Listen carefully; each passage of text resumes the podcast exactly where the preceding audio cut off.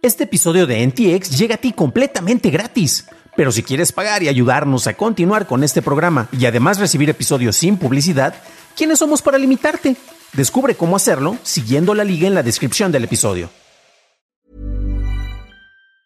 When you're ready to pop the question, the last thing you want to do is second guess the ring. At Bluenile.com, you can design a one of a kind ring with the ease and convenience of shopping online. Choose your diamond and setting. When you find the one, you'll get it delivered right to your door. Go to Bluenile.com and use promo code LISTEN to get $50 off your purchase of $500 or more. That's code LISTEN at Bluenile.com for $50 off your purchase. Bluenile.com code LISTEN.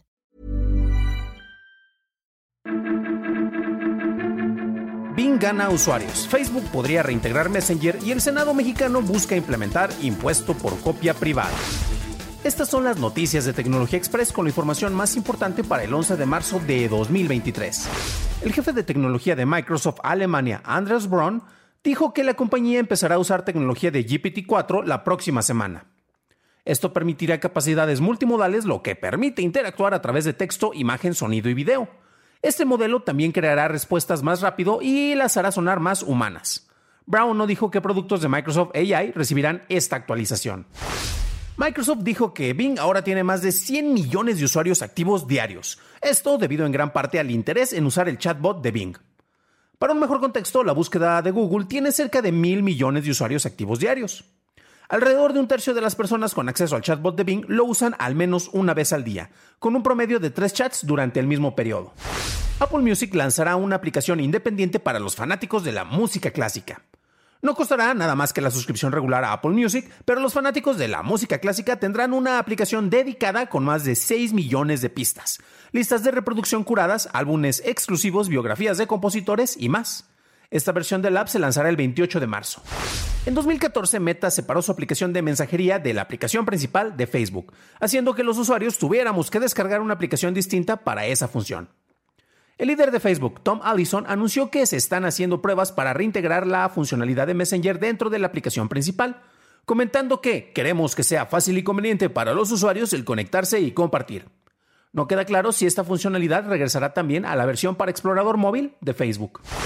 Pasamos a la noticia más importante del día y es que en México el Instituto del Derecho de las Telecomunicaciones lanzó un comunicado donde lamenta la intención de la Comisión de Economía del Senado de la República de aprobar una iniciativa para imponer un nuevo impuesto a los mexicanos.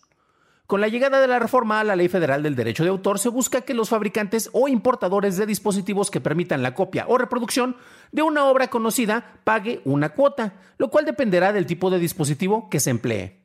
De aprobarse esta propuesta, cualquier dispositivo como un celular, tableta, computadora, consola, disco duro o hasta una memoria USB, entre otros, pagarían un extra que se convertiría en una contribución llamada remuneración compensatoria. Esas fueron las noticias y ahora pasamos al análisis, pero antes de hacerlo ya sabes qué hacer. Por favor, déjame una calificación de 5 estrellitas en Spotify o en Apple Podcast o un like en YouTube que no te cuesta nada. Y hablando de YouTube, gracias a nuestros nuevos suscriptores como el buen Wilber Neira. Bienvenido a bordo, camarada. Todas las personas que hacemos algún tipo de trabajo buscamos una compensación al hacerlo. Claro, los más idealistas dirán que la mejor satisfacción es el saber que hiciste un trabajo de una manera muy bien, muy buena. Pero otros somos, tenemos otros intereses y pues honestamente sí nos, nos gustaría recibir una remuneración económica por el trabajo que estamos haciendo. En varias ocasiones cabe destacar que se ha buscado impulsar en México el impuesto a la copia privada. No es la primera vez, ¿eh? hubo una hace algunos años y revisando incluso en la Gaceta del Congreso podemos ver unos documentos, si me están acompañando en video ahí van a poder estar viendo, es la Gaceta del Senado y eh, también la liga la encuentran en la descripción del episodio si nos están escuchando en audio. Y aquí tenemos por ejemplo una de las versiones previas, que esta tampoco es una antes de la que tenemos actualmente, esta es del 2004 y bueno, desde los 90 ha habido por ahí algún, algún especie de insistencia con esto. ¿Y qué es lo que se busca con este impuesto a la copia privada, ¿no? Eh, como les mencionaba, este tema acaba de volver a salir a la, a la luz y se busca cargar este nuevo impuesto a quienes fabrican o importan los dispositivos que permiten el almacenamiento o la reproducción. Cabe destacar que en las versiones privadas se estaba contemplando, y por eso es el nombre de la copia privada, pues el manejo de copias para tu propio consumo. O sea, te comprabas un DVD y hacías una copia de seguridad. Esto está permitido dentro de la legislación, por ejemplo, en Estados Unidos, que son más eh, litigiosos. Y si no vas a lucrar con este tipo de copias, las puedes hacer. Pero después se metieron protecciones, por ejemplo, en los DVDs o en los VHS. Y esto era como para impedir que se hicieran copias de manera masiva, aunque siempre ha habido eh, algunas maneras como para poder brincártelo llama la atención porque como ahorita pues eh, estamos manejando la mayor parte del consumo en streaming, pues no es como que estuvieras necesitando hacer copias físicas eh, para el consumo, para la prevención, eh, precisamente de que si se te dañaba el original, pues ya no tendrías acceso a esto. Entonces, pues por eso se está tratando de meter este impuesto dentro de todo tipo de dispositivos, hasta celulares o hasta las memorias USB, como les estaba mencionando. Como les mencionaba, en, las versiones anteriores se buscaba este otro tipo de, protección. Actualmente, pues ya quienes hacen las copias en, el planteamiento físico. Pero la implicación con este cambio también es interesante porque he visto dispositivos como hasta refrigeradores que tienen acceso a Internet y técnicamente podrías reproducir Netflix. Entonces, hasta ese refrigerador tendría que pagar este tipo de impuestos si se aprueba esta reforma, ¿no? ¿Qué es lo que se busca? Bueno, el planteamiento ha habido varias versiones. En Alemania, a mediados de los 60, se hizo un planteamiento similar. En Francia es uno de los países en los cuales se ha tenido mayor. Actualmente se tiene una versión de, esta, de este manejo de, la copia, del impuesto a la copia. Y en México fue a finales de los 90 donde se buscó recaudar este tipo de impuesto y supuestamente el dinero recaudado iría directamente a los creadores, no al gobierno. Entonces, de esta manera se busca incentivar a la creación de obras y facilitarnos a los autores la vida, ¿no? Al tener acceso a un incentivo económico que amablemente es recolectado por el gobierno y después nos lo van a hacer llegar a nosotros. Claro, sí. Ahora bien, esto suena como que muy loable y nos empezamos a encontrar con varios problemas conforme lo empezamos a revisar. ¿Qué es lo que ocurre? Que de entrada, aunque se plantea que este impuesto sea pagado por quienes importan o fabrican el dispositivo, Ahora sí que ya se la saben, banda. Ese, impuesto que sería, no sé, este Apple, porque fabrica los dispositivos, o este eh, Samsung, pues ¿qué crees? Se lo van a terminar pasando al consumidor y esto también ya ha pasado porque no hay, por ejemplo, en Francia, que es donde está muy implementado esto desde el siglo pasado, desde el siglo pasado, qué viejo me sentí, desde los noventas, eh, pues resulta que no hay una legislación clara que impida que el que venda te esté cobrando de más. O sea, se supone que sí está prohibido, pero ¿qué crees? No está perfectamente establecido, por lo cual nada impide que te puedan cobrar o que le pongas otra etiqueta, ¿no? Este, costos de trámites de exportación y ya, eso es lo que estamos pagando nosotros como extra para que quien fabrique el aparato pues no, no pierda dinero. Por otro lado, tenemos otro pequeño problema y tiene que ver con el marco legal, ya que si bien la propuesta indica que el gobierno no se quedaría con el dinero, pues ¿qué crees? Eh, no está facultado el gobierno para cobrar dinero a los particulares para repartírselo a otros particulares. Entonces ahí de entrada tenemos otro gran problema, ¿no? Claro que para que esto funcione como se está planteando se tendría que hacer otra modificación de la ley, pero bueno, esperamos que no, no, les estemos dando ideas a nuestros amigos del Senado. Finalmente tenemos el manejo y la distribución de estos eh, supuestos ingresos que se buscan recaudar, ya que por ejemplo si eres un escritor y no estás en un sindicato, no estás en la SOGEM, por ejemplo, un actor y no estás registrado en Landa, pues no tendrías derecho a reclamar este dinero, entonces ¿cómo se estaría repartiendo, no? La mayoría de los autores, especialmente en tiempos digitales, honestamente no somos parte de este tipo de gremios o de participaciones. Además, ¿qué es lo que pasaría con otros este, autores? Por ejemplo, si alguien tiene, es un autor creador creativo y tiene su contenido en OnlyFans, también a ellos les llegaría. Hay un sindicato, por ejemplo, para OnlyFans. Digo, si para los podcasters no tenemos eso, pues bueno.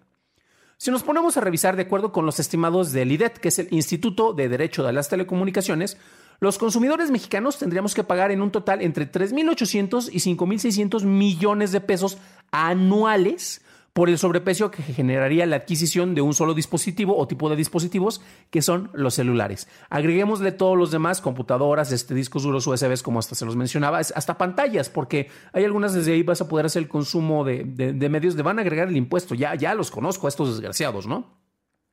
Este tipo de propuestas Parece que necesitarían, además de quitarse los idealismos, porque como les menciono, ya van varias veces que la tratan de pasar, pues se necesitaría tener un plan muy concreto y específico y bien establecido para saber en qué porcentajes se van a distribuir estos montos para cubrir la cantidad de artistas que se deberían de ver beneficiados. Solo por mencionar algunos ejemplos. Por ejemplo, eh, productores, cantantes, compositores, escritores, directores, realizadores, pintores, escultores, fotógrafos, editores, artistas plásticos, moneros y desde luego aquellos que estamos creando contenidos digitales. Por cierto, yo preguntaba en qué gremio debo estar registrado, ya que, por ejemplo, en Estados Unidos estoy registrado con gremios de producción de audio, de podcasters, pero aquí en México, em, no sé, como que en este ramo en particular no está muy bien establecido. Ahora bien, Lo más probable es que, como ha pasado en ocasiones anteriores, esta propuesta no pase. De entrada, porque ya las razones que ya hemos mencionado, y es que el artículo 73 constitucional menciona que el Congreso no está facultado para imponer contribuciones a particulares que estén destinados a otros particulares. Ese es el mayor impedimento. En el caso de que se aplique, tendremos antecedentes como en Francia, que ya los mencionábamos, en donde se ha implementado una legislación similar y en donde el incremento al costo del dispositivo de consumo va entre un 3 y un 4% para el usuario, el cual se supone no paga el consumidor final, pero pues no hay prohibiciones explícitas que lo impidan. Para una revisión más a detalle en inglés, visita dailytechnewshow.com en donde encontrarás notas y ligas de interés. Y si quieres revisar sobre otros temas, tuvimos una charla reciente para hablar de otro tipo de procesos, como lo es el Machine Learning y cómo puede ayudar a procesos aduanales. Así que chequen nuestro episodio 302 en donde hablamos con Oscar Morales, el cofundador de Citi. Eso es todo por hoy, gracias por tu atención y nos estaremos escuchando en el siguiente programa. Deseo que tengas un increíble fin de semana.